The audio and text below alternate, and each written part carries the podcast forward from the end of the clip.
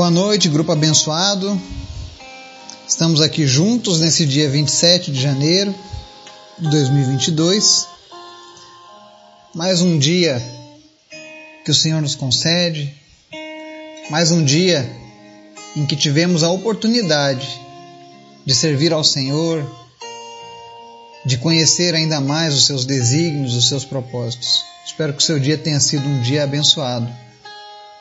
E se não foi, nós te abençoamos nessa noite, com toda a sorte de bênçãos em Cristo Jesus. Nós temos estudado nos últimos dias a palavra de Deus, no livro de Coríntios. Estamos na segunda carta e hoje nós vamos finalizar o primeiro capítulo de 2 Coríntios, capítulo 1. E hoje nós vamos aprender algumas algumas dicas preciosas deixadas por Paulo. Eu sei que isso é clichê, mas todas as vezes que a gente for ler a Bíblia, a palavra de Deus, sempre nós aprenderemos algo que é precioso. Porque os ensinamentos da Bíblia não são apenas para o agora, mas também para o porvir, para a eternidade. Então espero que isso seja proveitoso para você. Eu, particularmente, estou muito feliz hoje. Tive a oportunidade de reencontrar três amigos três pessoas que, que fizeram parte da nossa vida. Tive a oportunidade de orar pelos três, de compartilhar a palavra de Deus. E mais ainda, o melhor de tudo, poder conduzir pessoas a Cristo. Eu creio que talvez essa seja a maior honra concedida por Deus a um homem poder, poder participar do momento em que uma vida se, se entrega a Jesus. Então fico feliz por Jesus fazer tantas coisas boas. E é por isso que eu compartilho com você, para que você saiba que há esperança no mundo. E o nome dessa esperança é Jesus. Antes da gente começar o nosso estudo, eu quero que você esteja orando por mim hoje à noite, logo mais. Eu vou estar começando a minha aula lá nos Estados Unidos, ministrando sobre a vida de outras pessoas, de outros países, levando o poder do Evangelho para aqueles que estão buscando crescimento na palavra de Deus. Então, que o Senhor venha me usar, que o Senhor venha me conceder graça, sabedoria, que eu não venha falar nada de mim mesmo, mas que tudo que eu faça, que tudo que eu seja, tem o único objetivo de glorificar o Senhor. Então eu conto com a tua oração, por mim e pela minha família. Amém? Vamos orar? Obrigado, Jesus. Tu és tão bom. Nós te amamos, Pai. Nós anseiamos a tua presença. Nós te desejamos, Jesus. Nós queremos ver a tua face. Nós queremos sentir o teu abraço. Nós queremos andar na tua presença. Como eu gostaria, Senhor Jesus, que todos os dias nós tivéssemos a experiência que os dois discípulos tiveram lá no caminho de Emaús, onde eles caminharam contigo, sentiram a tua presença, sentiram o calor no coração, jantaram junto contigo. Eu anseio por essas experiências todos os dias, Pai, não apenas em algumas visitações. E eu peço que o Teu Espírito Santo visite pessoas nessa noite, trazendo renovo, trazendo expectativas, esperanças renovadas em nome de Jesus. Visita cada família deste grupo e fortalece, Senhor, cada uma dessas pessoas no nome de Jesus. Alcança, meu Deus, cada um dos países onde essa mensagem tem chegado. Alcança pessoas e que elas sejam, meu Deus, impactadas pela tua palavra, pela tua presença. Desperta na nossa geração, meu Deus, um desejo ardente, incontrolável de buscar a tua presença. Como alguém que está sem oxigênio e busca desesperadamente respirar.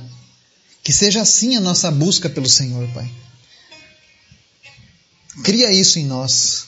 Muda-nos a cada dia. É o que nós te pedimos. Visita os enfermos nesse dia. Traz cura, traz restauração, traz salvação e libertação em nome de Jesus. Te apresento em especial a vida da Kathleen e da Clarice. Nós oramos agora a Jesus para que todo espírito de depressão caia por terra. E em nome de Jesus, que todas as tentativas do inimigo de retornar com essa enfermidade na vida dessas pessoas sejam agora frustradas no nome de Jesus. Eu te apresento também, meu Deus, a saúde do Jaime. E eu repreendo, Pai, todo efeito, toda a sequela causada pela chikungunya na vida dele. Nós declaramos cura, nós declaramos restauração em nome de Jesus. Eu apresento a Ti também, Jesus, a vida do Mariel. Ainda que a medicina, Senhor, não possa dizer a causa e a origem das dores que ele sente, para nós não importa a origem das dores.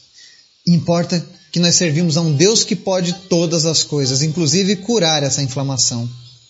Então, em nome de Jesus, Pai, derrama o teu bálsamo de cura sobre a vida dele agora, em nome de Jesus. E repreende, Deus, toda inflamação e toda dor que ele tem sentido. Visita os demais que sofrem de dores, pessoas que estão com nervo ciático, hérnia de disco, não importa qual seja o problema. Que toda dor comece a cessar agora, em nome de Jesus. Pessoas sejam curadas. Para honra e glória do Senhor. Visita o Felipe, visita a Marta e opera, Deus, teu milagre, a tua cura, em nome de Jesus. Também te pedimos nessa noite. Fala conosco, Pai, e nos ensina através da tua palavra. Em nome de Jesus. Amém.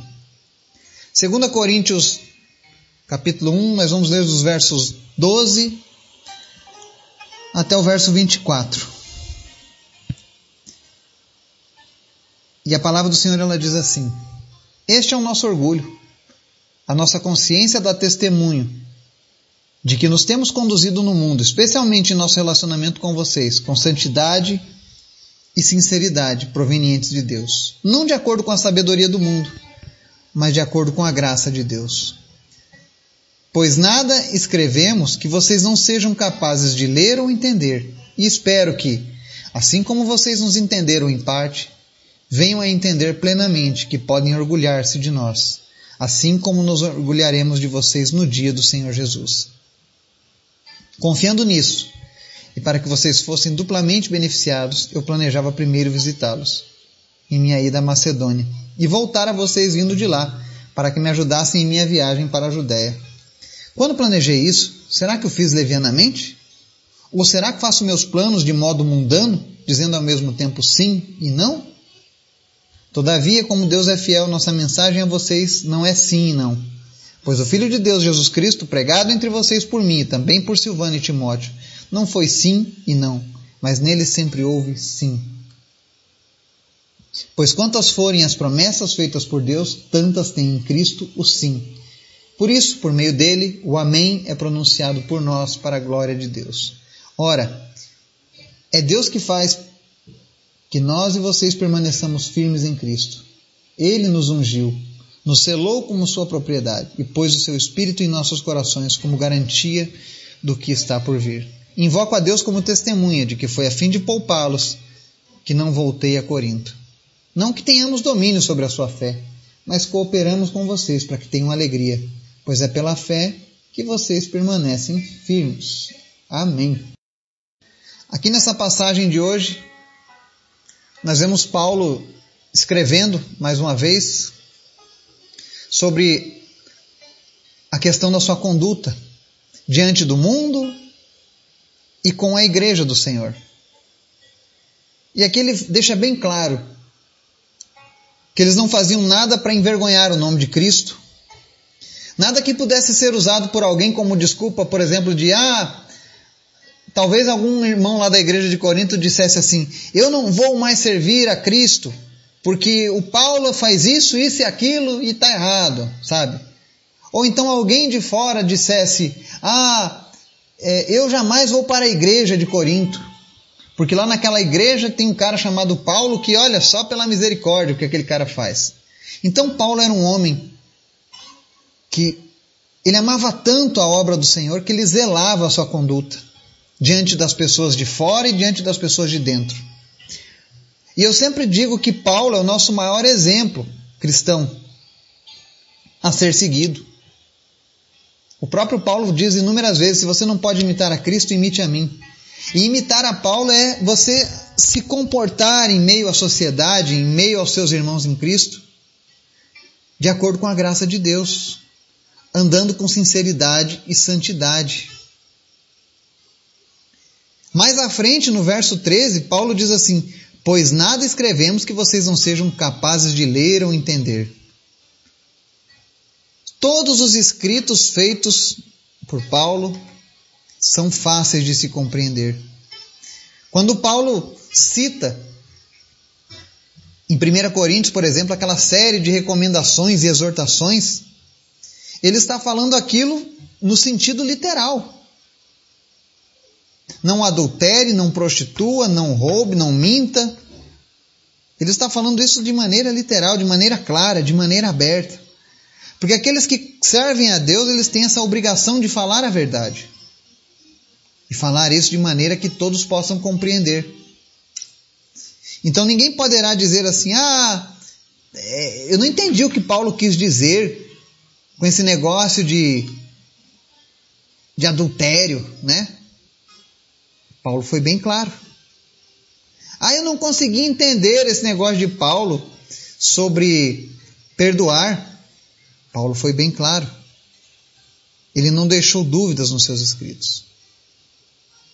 E por que, que ele fez isso? Nos versos 14 e 15, a ideia de Paulo é que eles queriam que todos compreendessem a mensagem de Jesus. De maneira que ninguém perdesse a sua salvação. Por conta de dizer, ah, mas eu, isso eu não entendo. Isso eu não consigo compreender. Então ele fez isso de uma maneira clara, porque o objetivo de Paulo era que no dia do Senhor Jesus, ou seja, no dia da volta de Jesus, no dia que a igreja se encontrasse com Jesus, ele pudesse se orgulhar de cada um daqueles irmãos que eles tanto batalharam para manter nos caminhos do Senhor. Eu vejo em Paulo um coração pastoral, um coração de pai ele verdadeiramente adotava cada uma daquelas pessoas como um, um pai que adota um filho. E ele lutava, chorava, sofria para que aqueles filhos não se perdessem, para que aqueles filhos continuassem no caminho do Senhor. E ele diz que no final ele, ele desejava se orgulhar deles, assim como eles iriam se orgulhar de Paulo. Porque na ideia de Paulo ele pensava assim: naquele dia, quando nós nos encontrarmos na eternidade, vocês vão dizer obrigado, Paulo, por toda a luta que você fez, e ele vai dizer obrigado a vocês que estiveram junto comigo nos nossos ensinamentos. E isso Paulo fala para mim e para você hoje. Entenda. O que Deus reserva para nós é muito maior do que uma vida pode conter. Nós temos uma eternidade sendo preparada para nós ao lado do nosso Deus. E é por isso que Paulo se esforça tanto para que a gente conheça a sua palavra. Aí, logo em seguida, nos versos 16 e 17, Paulo nos fala sobre uma viagem que ele tinha planejado a Corinto que foi cancelada. E por conta do cancelamento dessa viagem, as pessoas começaram a lançar dúvidas mais uma vez. Eu sempre gosto de lembrar às pessoas que aqueles que fazem a obra do Senhor não são super-homem não são super-heróis. São pessoas de carne e osso, sofrem, têm dificuldades, precisam tomar decisões. E nesse caso, Paulo tomou uma decisão de não visitar Corinto naquele momento. E aí começou a sair as conversações. Tipo, ah, Paulo é um cara de caráter duvidoso, sabe? Esse negócio de ficar uma hora diz que sim, outra hora diz que não, isso aí não está certo.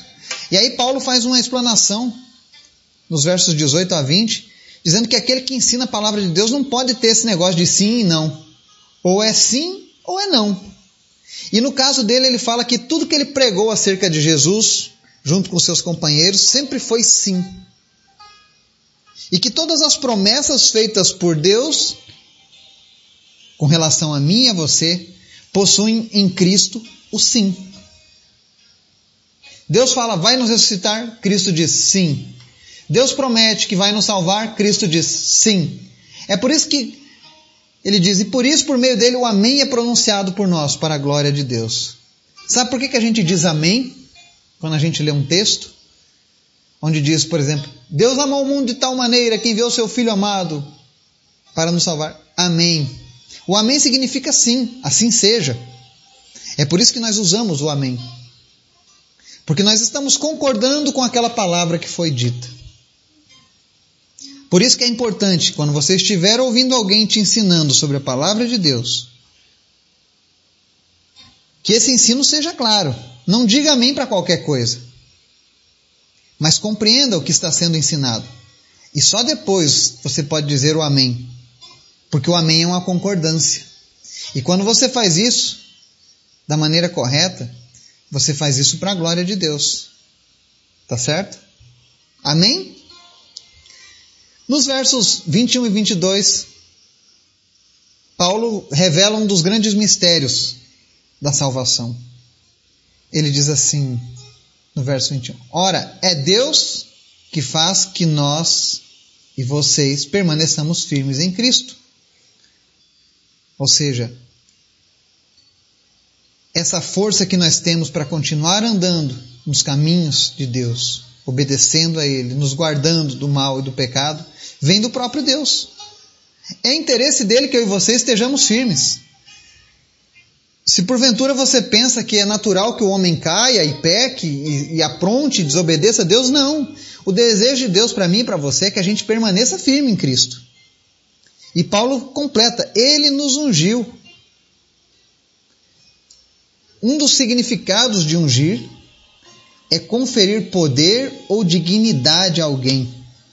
Por exemplo, o Senhor nos ungiu para pregar o Evangelho. Ou seja, o Senhor nos conferiu poder ou dignidade para anunciar a sua mensagem. Então eu e você somos ungidos do Senhor. Ou seja, nós recebemos de Deus algo muito especial. Especialmente a dignidade. Quando eu olho para certos aspectos da minha vida no passado, e olho para a vida que, que Deus me proporcionou hoje, eu vejo. E isso me emociona muito. Porque Deus me devolveu a dignidade que um dia havia sido tirada. Quando o pecado tirou a dignidade de mim e me derrotou, Deus, com seu amor, foi lá e me levantou. Por isso eu quero dizer para você que está nos ouvindo hoje: não há nada que Deus não possa fazer, não há situação que não possa ser transformada por esse Deus. Porque Ele é o maior interessado em ter um exército saudável, forte aqui nessa terra. Não é à toa que nós oramos, venha a nós o seu reino. E quando vem o reino de Deus a nós, vem com poder e dignidade. Ele não apenas nos conferiu poder ou dignidade nos ungindo, mas a Bíblia diz aqui no verso 22: nos selou como sua propriedade. Imagina você, se nós pudéssemos olhar espiritualmente como nós estamos agora, a gente veria um baita selo dizendo propriedade do Senhor Jesus. E não é aquele clichêzinho que a gente vê nos adesivos do carro, não, tá? Eu já vi muito carro, propriedade do Senhor Jesus. Mas muitas vezes o camarada esquece de dar uma carona pro irmãozinho que está de a pé e mora longe. Mas é propriedade do Senhor Jesus. E se nós somos propriedades do Senhor Jesus, nós temos que servir a Ele, amar a Ele, obedecer a Ele. E Paulo está dizendo que Deus nos selou como sua propriedade. E essa palavra é oportuna. Você que se sente perseguido nesse momento, porque Deus nos dá o discernimento. Às vezes o inimigo se levanta contra nós. E ele sempre age contra nossas vidas usando aquela velha desculpa do velho homem, de que nós somos pecadores, que nós somos falhos, que nós não conseguimos, que nós não podemos fazer isso. Que a minha mãe me disse que não, que meu pai me disse, que o meu avô me disse, então eu não vou conseguir vencer na vida. Mas eu quero que você aprenda essa chave poderosa de Deus nós somos selados como propriedade do Senhor. Até mesmo para tocar em nós, o mal precisa de autorização de Deus. Então, se tiver alguma coisa acontecendo nesse momento com a sua vida, com a sua família, olhe para dentro de si e relembre essa verdade.